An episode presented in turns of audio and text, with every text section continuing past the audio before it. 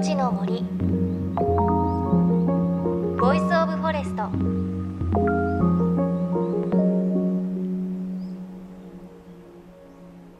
おはようございます。高橋真理恵です。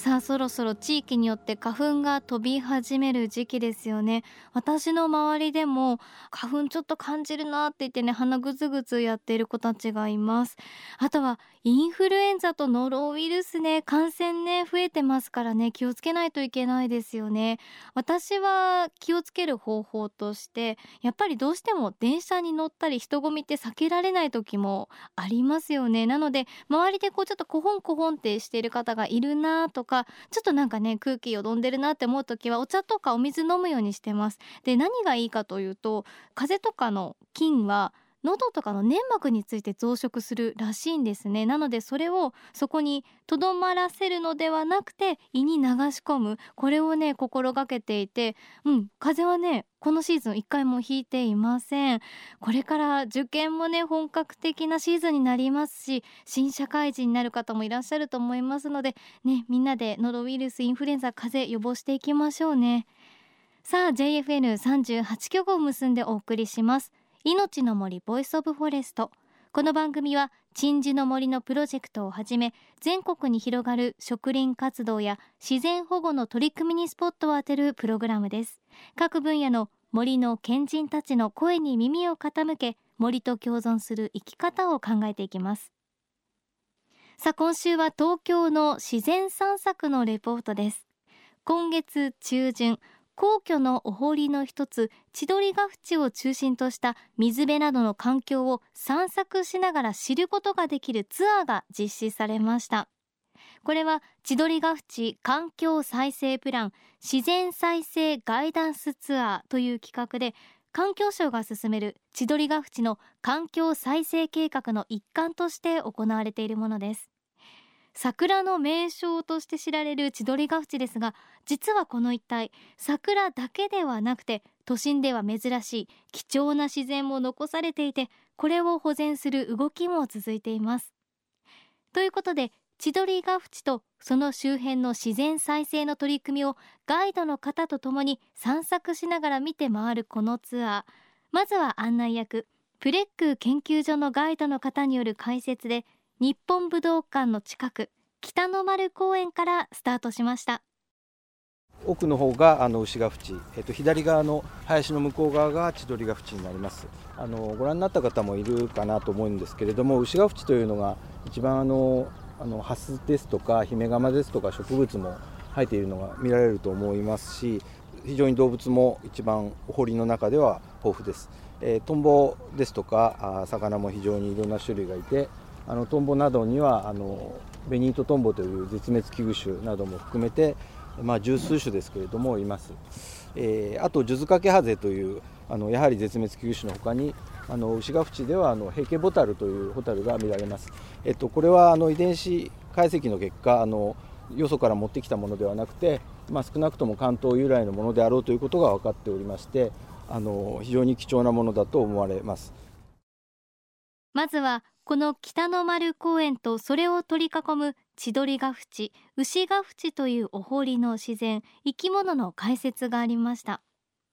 北の丸公園江戸城北の丸が由来です。明治以降は陸軍の練兵場だったんですが戦後に整備されて木が植えられたということで、まあ、昔から森だったわけではないんですね。また徐々に樹木も増えて最近は鬱蒼とした森になりつつあるため剪定して明るい森にするということも検討中なんだそうです。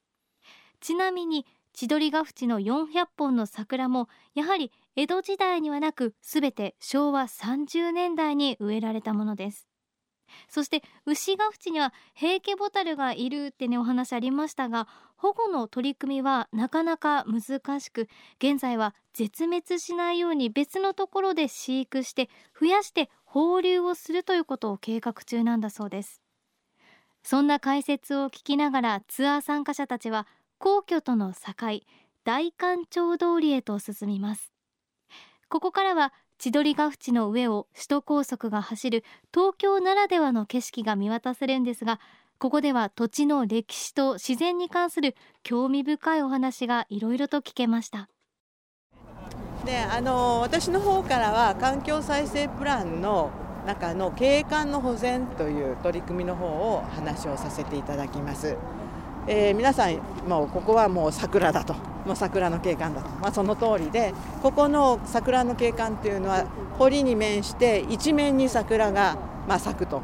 でところがこの景観はもともとあったのかというと戦後ですで戦後その平和を記念していろんなとこから寄贈されたりそれから千代田区が、植えたりしたのが始まりでこれだけのボリュームのある桜の景観が今出来上がっています。でこの桜の、えー、桜祭りというのを千代田区の観光協会が昭和29年から始めましたでそれによって、えー、ここが桜の名所になっているわけですがもう親しまれている景観でもありますのでこの景観は、まあ、当面は継承していこうということをあのプランの中にも書いています。低等っていう言葉が出ました。これどうも学術用語みたいであの土手のことです。低等ってあの土手のことです。この低等自体は、えー、1590年に、えー、要は新君家康公が、えー、入府いたしました。で最初にやったのがこのこれ貯水池です。水の確保とそれから潮の確保です。2つの、えー、牛ヶ淵と千鳥ヶ淵っていう貯水池を作って真水の確保をしました。ということはもうほとんど1600年ぐらいの時にはこの形ができてた。で、えー、当然包みの部分っていうのはここはその貯水池の、えー、縁という意味と同時にお城の防御施設です。そのために今見るときれいに傾斜の角度が揃ってるっていうのが分かると思います。35度。35度っていうのは駆け上がれないです。で今環境省は、えー、牛ヶ淵もそれから千鳥ヶ淵も合わせまして約200本ぐらいの桜の管理をしております。でほとんどがあのあまり丈夫ではないソメイヨシノです。であのソメイヨシノの場合よく50年だねって言われますけど今度は大体60年ぐらい。でとうとうもうそのくらいになりますと、えー、だいぶいろいろと支障が出てまいります、えー、一つは、えー、キノコ、えー、奈良竹っていうんですが奈良竹菌が入ってそれでもボンと枯れてしまう。というような病気が出ました。それから造成病っていうこうコブ状になってその先が枯れてしまうというウイルス病が出ました。でこういったようなものが出始めてで同時に、えー、60年経つともうみんな木が大きくなってですね枝かぶっちゃったりなんかしてるんですね。で桜はもうあの幼樹ですからお日様が当たらないとどんどん枯れていっちゃいます。とそういったようなその過密に伴う支障も出てきたという中で平成26年2月に東京珍しく雪降りました。20センちょっとこの辺でも積もりました。そうしたらばもう根こそぎひっくり返りました。あの両方合わせて10本以上倒れたんですけれどももうあのそのままあのお堀に落ちました。でその根を見ますとお皿です。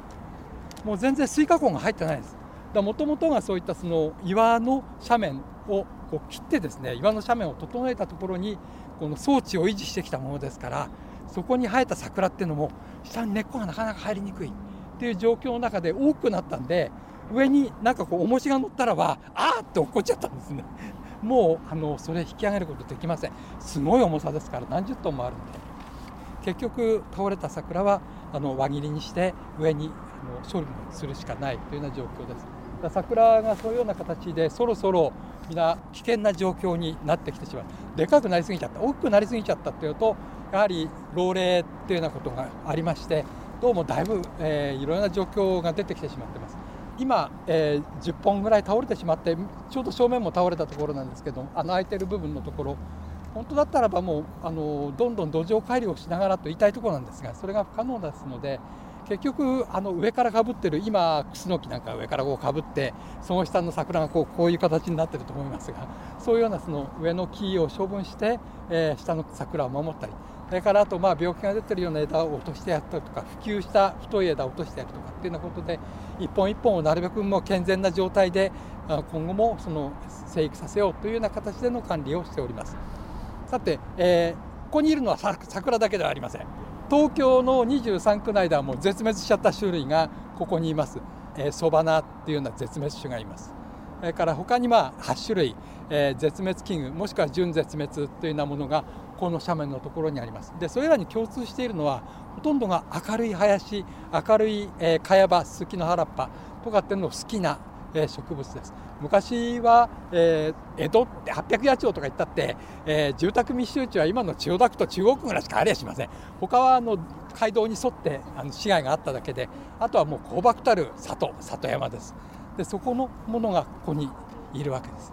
明るい昔のその農村の景観の中で生きていた植物がこの中で明るい環境を維持されてなんと400年にもわたってここで継承されてきていますでもちろん、えー、いるのは植物ばかりではなくてタヌキさんもいますしそれから、えー、ヘビ、えーと、青大将シマヘビさんも出てきますしそれからあと、えー、夏には青葉ズもやってくるというようなことであの木が大きいもんですからそういうのの裏の大好きな青葉月さんがやってくるとかっていうようなこともありまして非常にまあこの都市の中としてはもうまさにタイムカプセル状態の自然がここに残っているというようなことをご理解いただければと思います。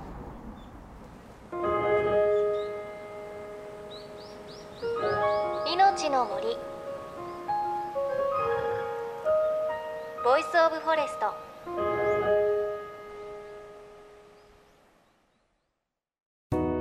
JFN38 局では東日本大震災で被災した沿岸部に津波から命を守る森の防潮堤を作る鎮守の森のプロジェクトを支援する募金を受け付けています。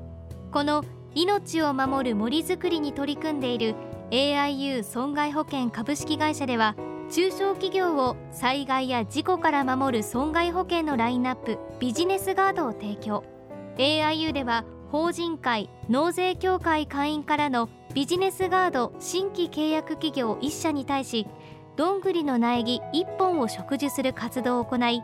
被災地の復興全国の防災減災に取り組んでいます。詳しくは番組のブログをご覧ください。命の森 Voice of Forest。今朝は千鳥ヶ淵環境再生プラン自然再生ガイダンスツアーのレポートをお届けしました。あのインタビューの中で千鳥ヶ淵もともと貯水池だったというお話ありましたがそもそもはあの部分谷だったそうなんですね。それをせき止めて貯水池にしたんだそうです。でこれは昭和38年首都高のトンネル工事をした際にそこが谷であった痕跡が出てきたから分かったということなんです。また貯水池として使うための石畳の水道の跡も発見されたということなんです。でねお話にもありましたがそこで私も毎年桜見ていますがあの綺麗な桜たちはもうだいぶね60年とか経っていていろいろ支障が出てきているというお話でした。もともとあの斜面の部分でなかなかこう桜の木の根っこも入りづらいんだそうですね。なんかねそろそろこう危険な状況になってきているってお話を聞くとあ当たり前にある景色じゃないんだなって思いますよね。ちょっと春待ち遠しいですけれど今年はそんなことことを考えながらねお花見しなきゃいけないななんて思いました。あとあそこにある桜がこういろいろなとこから寄贈されたり千代田区が植えたりということで私もあの東北のあの宮城県の方に植樹に行ったことがあるのでその植樹の木もいつかこう大きくなって森になってここにあるのは実は昔植樹されたんだよとかみんなのこう憩いの場になるのかななんてそんなことを想像したらちょっとね、うん、楽しくなりました。さあそして番組ではあなたの身近な森についてメッセージお待ちしています。メッセージは番組ウェブサイトからお寄せください。命の森 Voice of Forest。お相手は高橋真理恵でした。命の森。の森。 Voice of Forest。